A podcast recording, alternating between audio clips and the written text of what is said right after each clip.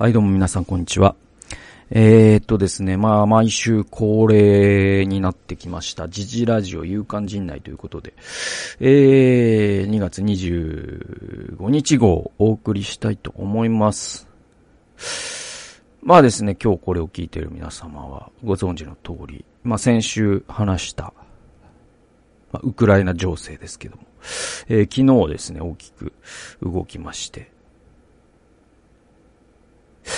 そうですね。だからそのロシアが、えっ、と、軍事侵攻を開始して、えー、もうキエフが、まあ、陥落したのか？なんか2時間ぐらいしか持たないとかっていう専門家もいたりとかして、まあそういう状況です。そしてまあ西側諸国ですよね。まあバイデンさん、そして EU の諸国はロシアに厳しい制裁をと言っている。で、まあプーチンは仕方なかったんだって言っている。そして、えー、そうですね。そして、その国際社会から、ね、えー、っと、抜けるつもりはないと言っている。っていう状態なんですよね。だまあ、これって、だからまあ、前回も言ったけど、その、2014年のクリミア侵攻っていうのは、実はその、世界史的な出来事なんだって、当時言ってる人は少なかったけど、佐藤勝さんなんかはやっぱはっきり言ってて。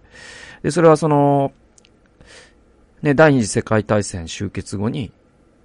その国際社会の中で、軍事による、ね、領土の国境の変更っていうのはなしっていう、一応そのコンセンサスがあったんだけど、それを白昼堂々と破ったっていう意味で、結構エポックメイキングだった。で、まあそれがずるずるですね、今ここまで来てしまったということで、まあいろんな論点があって、で、僕もまあまあ前回も言ったけど、その、ワシントンポストのね、2014年のね、そのクリミア侵攻の時の、あの、記事があるんだけど、えっ、ー、と、調査があって、それによると、なんかその、えっと、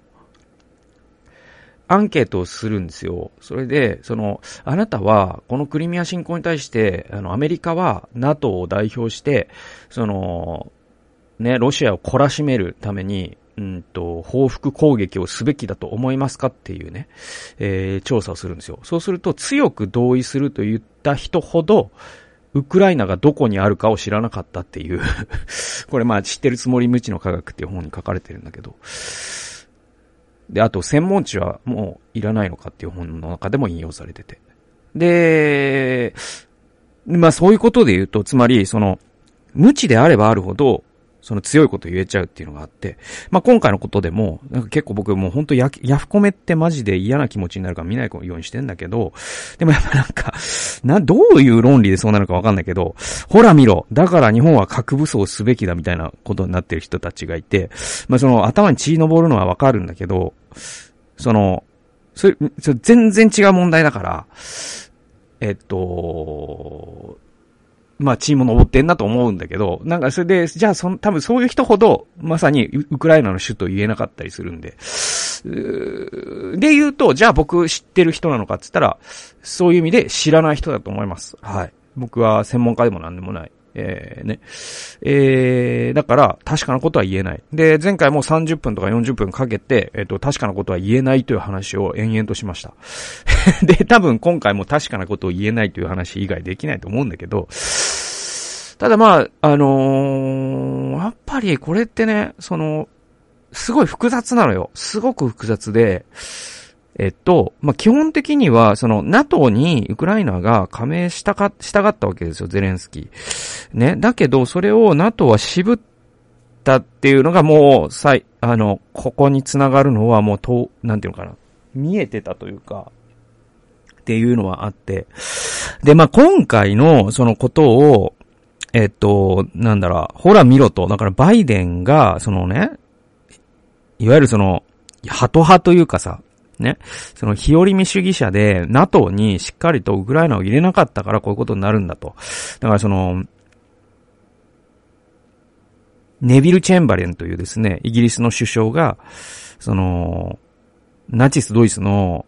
サラミスライス戦略ってあるんですよ。その、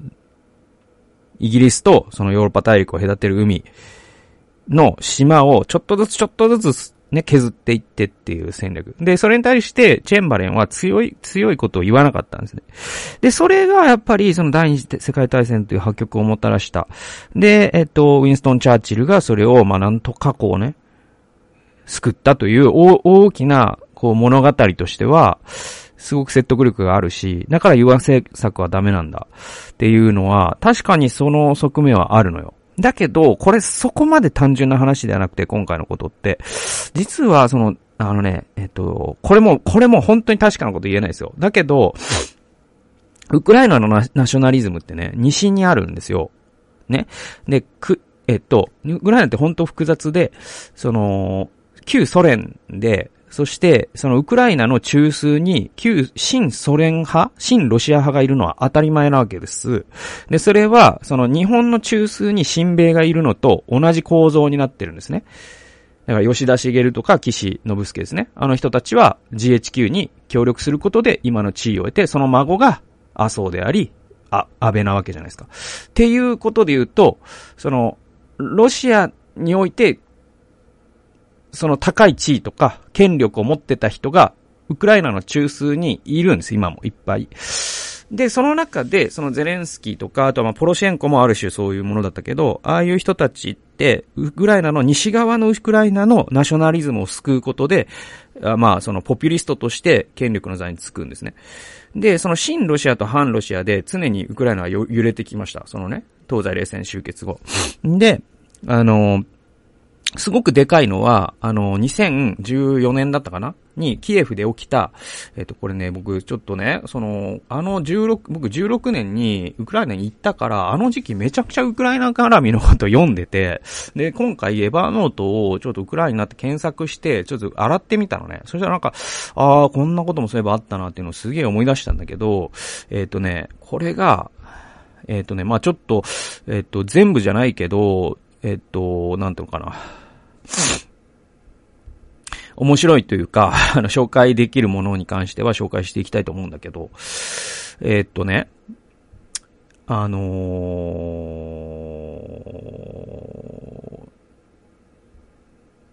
ー、2014年かな？に、えっと、ウクライナで起きたあの騒動があったじゃないですか。ね、騒動があったじゃないですか。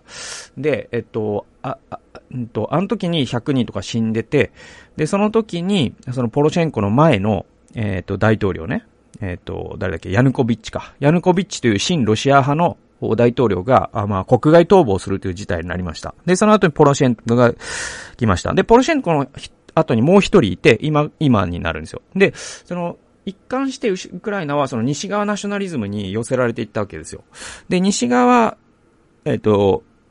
ポーランドに近い方ね。で、で、東は親ロシア派にどんどんどんどんこう、侵食されていったわけですね。で、そういう状況の中で、その西、西部ウクウクライナ西部にあるウクライナナショナリズム、つまりウクライナ語を話す人たち。で、えっと、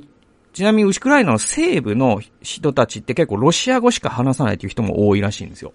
で、そういうナショナリズムというものを救っ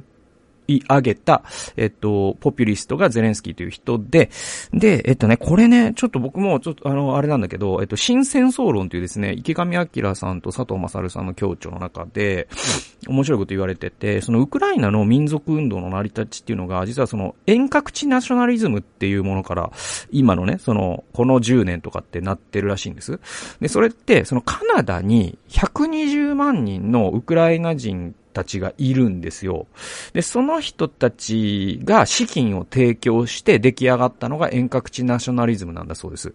はい。で、これって、実はそのアイルランドってね、アイルランドに IRA という、そのアイルランド独立運動っていうのがあるじゃないですか。で、あれも、実は遠隔地ナショナリズムで、そのニューヨークに住む裕福なアイルランド人たちが資金源となったんですよ。だから、そのゼレンスキー的なるものを応援してる人たちって、実はウクライナに住んでないウクライナ人だったりするんですね。で、これアーネスト・ゲルナっていう、そのね、えっ、と、民族主義、ナショナリズム、えー、の、まあ、その、隊長を書いた人がいるんだけど、そのゲルナーのナショナリズム論の中ですごく遠隔地ナショナリズムってめちゃくちゃ重要なものとして書かれてて、で、ウクライナの今のナショナリズムもその遠隔地ナショナリズムなんですね。で、これがちょっと、多分ね、これ今回あんま多分言う人いないと思うんだけど、あのー、これね、な、誰だったかな？えっ、ー、とね、えっ、ー、とね、これかな、これかな？そうそうそうそう。えっと、イスラエルとユダヤ人に関するノートっていう本があって、佐藤優さんのね。で、これに、その初めに、の部分でメモ、佐藤さんの最近の国際情勢に関する分析のメモみたいなのが書かれてて、それがちょっと面白くてね。その、えっと、これ1、2、3、4、5ってずっとあって、で、えっとね、例えばね、えっと、そうですね、12っていうところに、あの、ウクライナ問題に関してイスラエルは、米国と一線を画しているって言うんですよ。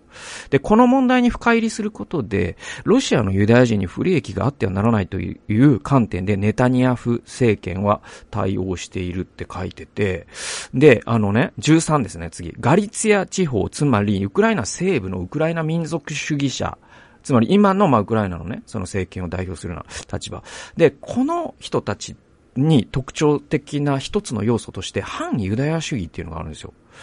ね。で、このウクライナ民族主義者の反ユダヤ主義はナチナチスドイツに劣らないと。で、ガリツィアからイスラエルに移住したユダヤ人の親族の多くがウクライナ民族主義者によって逆、えー、殺害された。ね。えー、この記憶が残っているので、イスラエル人はウクライナ新政権に対しても警戒心を持っているっていう書かれてて。で、これだから本当になんていうかな、あの、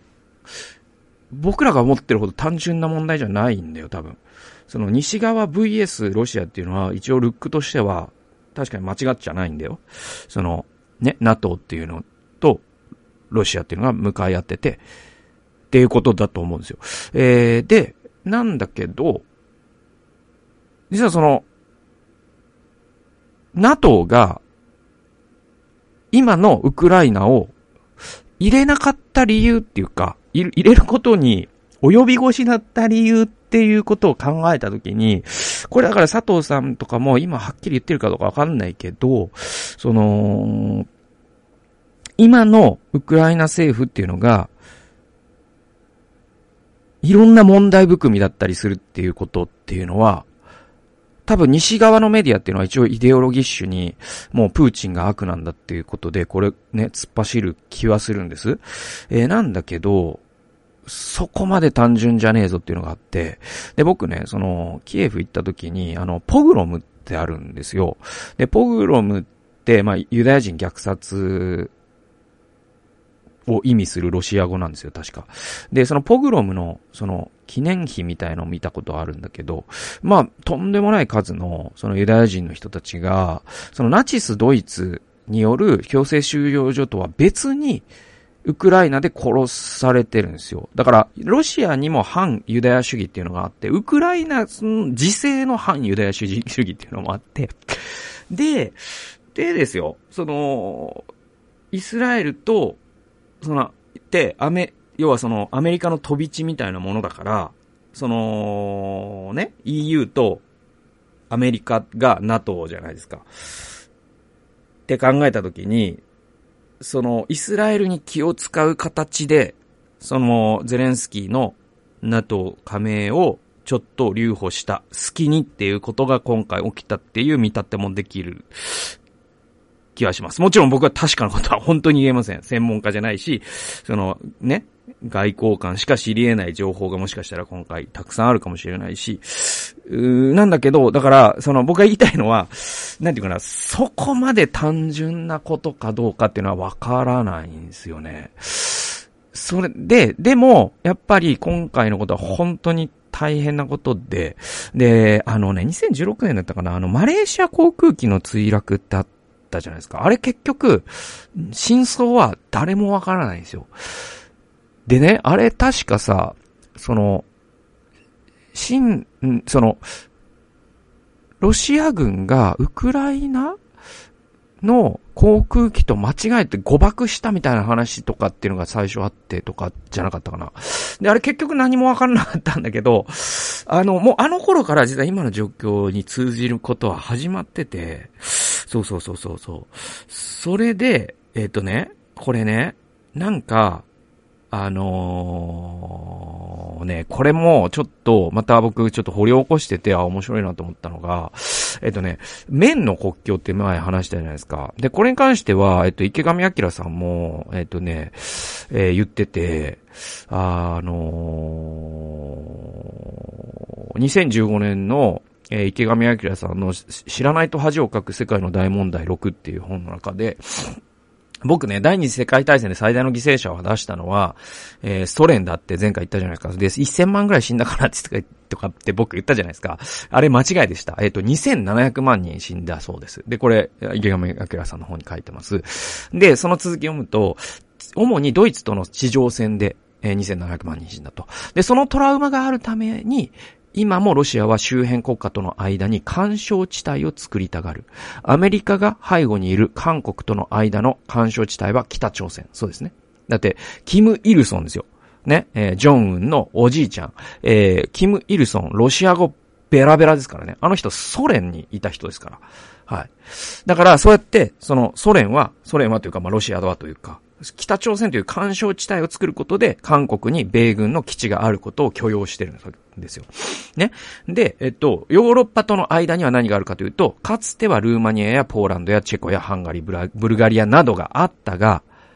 現在はウクライナしかないんですよ。っていうのは、ポーランドとかが NATO に加盟しちゃったからです。ね。ロシアの内在的論理が、干渉地帯の確保だとすると、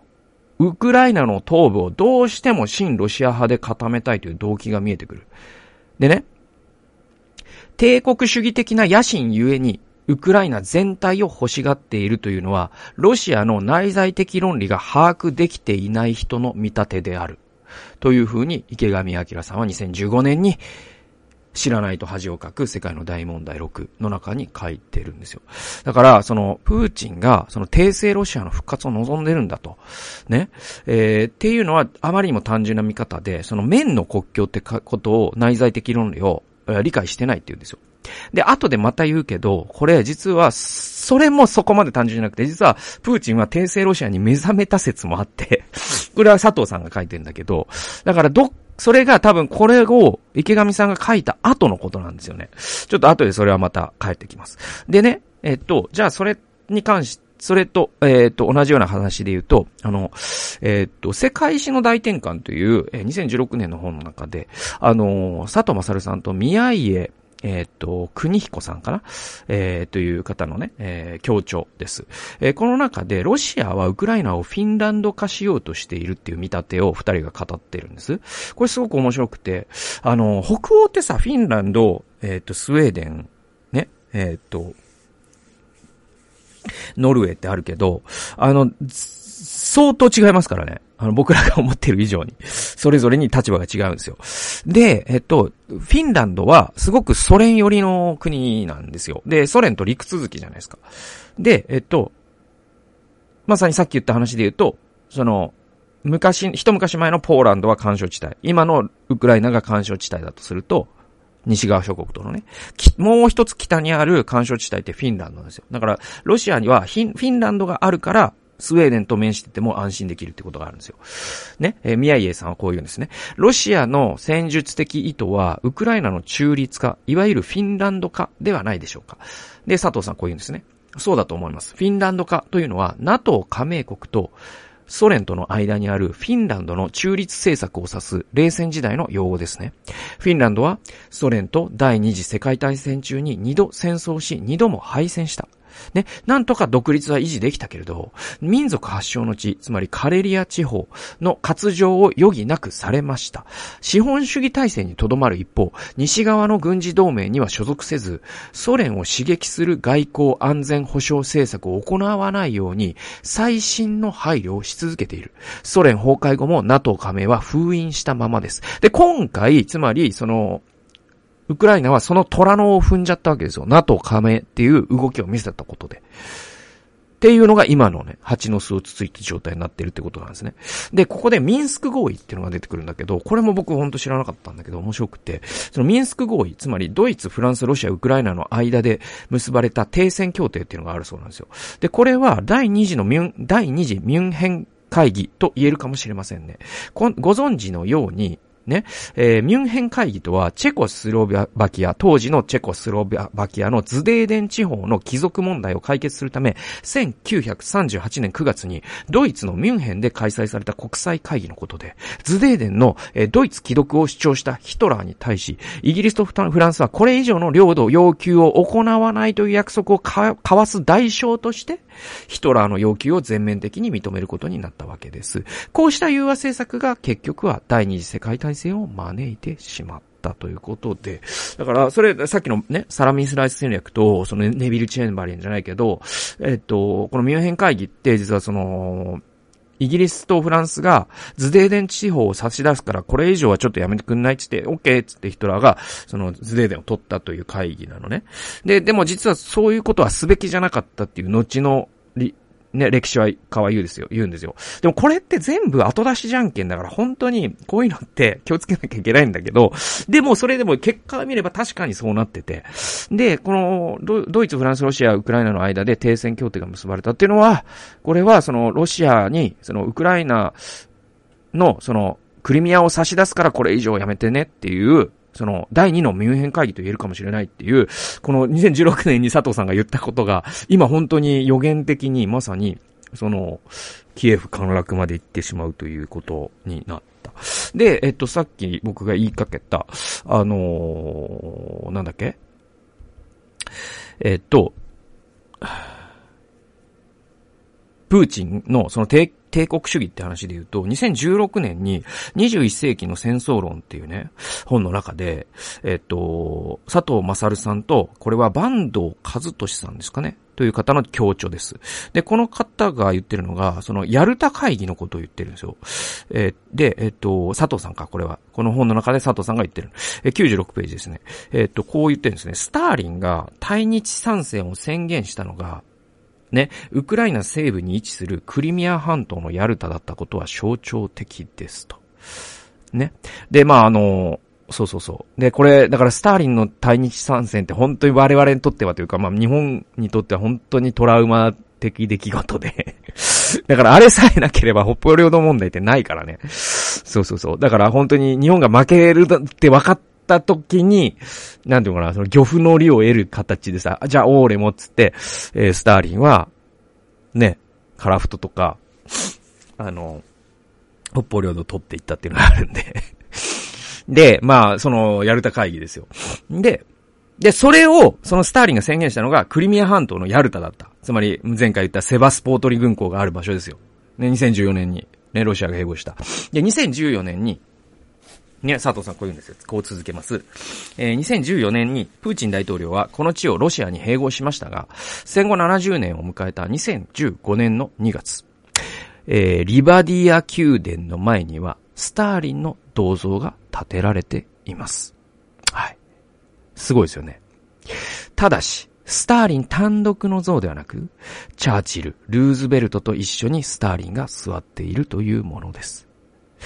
チャーチルとルーズベルトを加えることで、我々は歴史的事実を銅像で示しただけで、スターリンを称賛しているわけではないと言い訳しているようですが、プーチンがスターリンの帝国主義を21世紀に蘇らせようとしていると私は疑っています。っていうことで、まさになんかこうね、2016年に佐藤さんが言ってたことが今現実のものとして我々我々の前に立ち現れていて、まあまあ、だから、本当にね、こう、こっからどう、何が起こるのか、わからないんですけど、だからまあ、まあ最悪の場合は本当第三次世界大戦なんだと思うんですよ。だけど、あの、これは多分その、佐藤さんやそしてまた多くの指揮者も言うと思うんだけど、あの、今の世界って大国同士ってやっぱ金持ち喧嘩せずで、喧嘩できない構造になってるんですよ。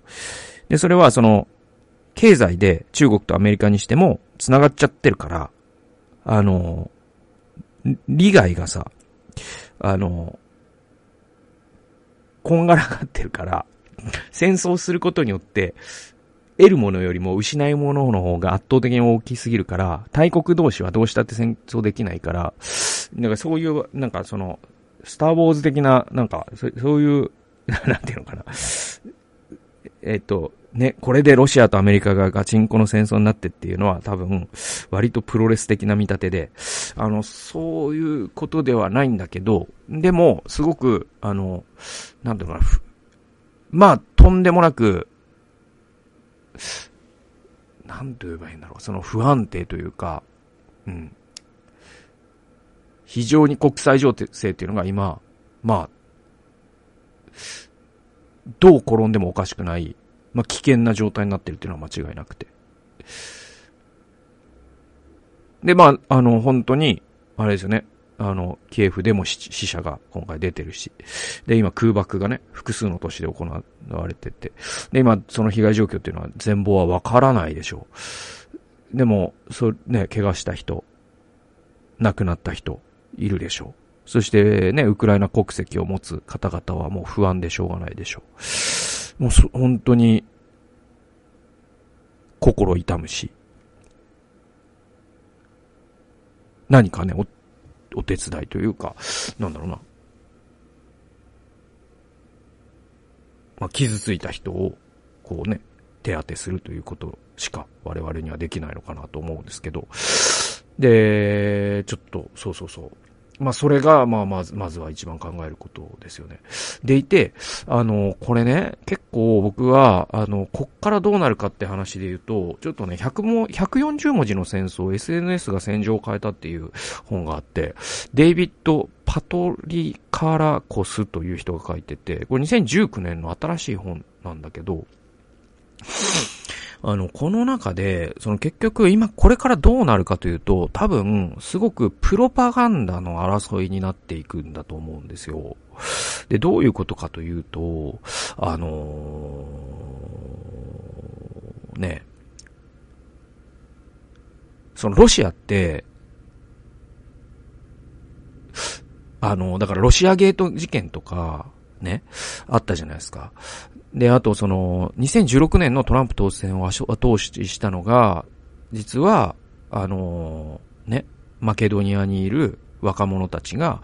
SNS でフェイクニュースを流した。そして、ケンブリッジアナリティカっていうですね、えー、そういう、えー、ね、なんていうのかな、シンクタンクっていうのかな。あまあそういう人たちの戦略。そして、えっと、フェイクニュースが構想した。えー、ピザゲート事件とかあるんですよ。まあ調べてください。で、そ、で、そういうのって、あの、実は、そのロシアって、まあ、中国は中国のやり方でサイバースペースで戦ってるんだけど、ロシアの戦い方もすごくて、あの、サイバースペースにおけるプロパガンダの戦争っていうのが多分、その、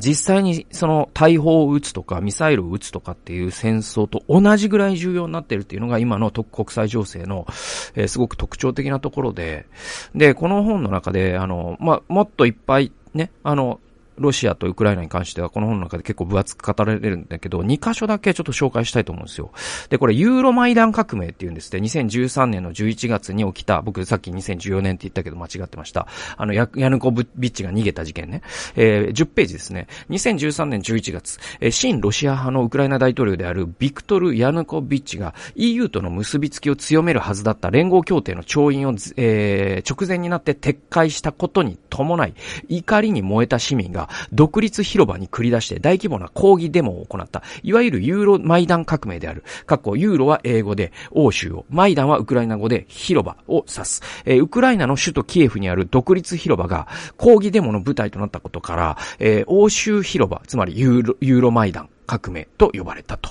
過去閉じる。で、街は騒乱状態に陥り、2014年2月末、ヤヌコビッチ大統領はロシアへとえー、亡命する。ウクライナは内戦勃発の危機に瀕し、ヤヌコビッチ政権の崩壊後、暫定政府に対する賛成派と対、えー、反対派の抗議デモが、さざ波のようにウクライナ東部に広まった。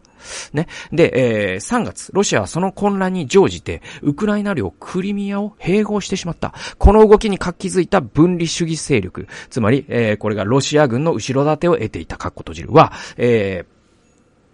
5月末までにドネツクをはじめとするウクライナ東部の都市や町を支配下に置いた。その後、ジャーナリストは皆、ドネツク人民共和国の新たな報道室が発行する、えー、取材許可証を取得しなければ、この町では活動できなくなった。つまりこれ、ジャーナリズムっていうのが多分、えーえー、脅威にさらされるんですよ、これから。えー、だから、その、これからキエフとかで、西側のジャーナリストが多分活動できなくするはずなんですよ、ロシアはね。で、そうすると情報が歪むじゃないですか。これこそがロシアシアが望んでいることで、えっと、これが、だからそのプロパガンダっていうのが実は現実の作り直しだっていう風に、デイビッド・パト、パトリ、パトリ・カラコスさんが、デイビッドさんが言ってて、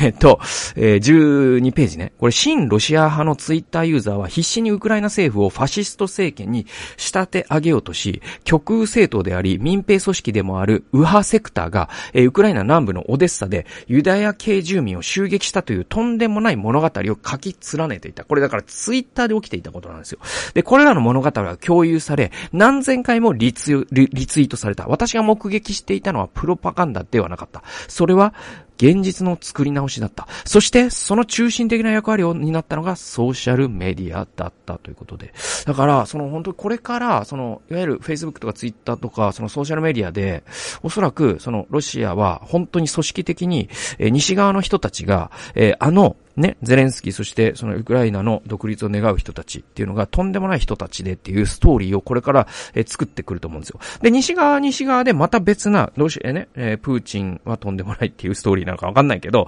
あの、ストーリーを作ると思うんですよ。で、これって結局その、本当にポストトゥルースの時代のあり方で、その真実というものに人々が興味がなくなってしまったがゆえに、その、たくさんリツイートをした、されたものが真実だっていう結構本当にまさにジョージ・オーエルの1984のの状況になっちゃってて、だから本当にこれから、ものすごく、そもそも今何が起きてることを、は、かということを把握するのがほぼ不可能になってくるんじゃないかなっていうのが、まあこれから危惧されることなのかなっていうのが僕の今のところの見立てで、結局、まああの、30分かけて何もはっきりしたことは言えないということを今回も言い続けました。で、まあ、今回もなんかまだね、カンニングの話の続きとかね、いろいろあるんだけど、ちょっとなんかウクライナで終わっちゃいましたね。すいません。で、まあ、もしかしたら、わかんないけど、そのウクライナの、ね、あの、友人が FBI にもいますから、ちょっと、彼らに状況を確認して、もしかして助けることができるならば FBI を通して、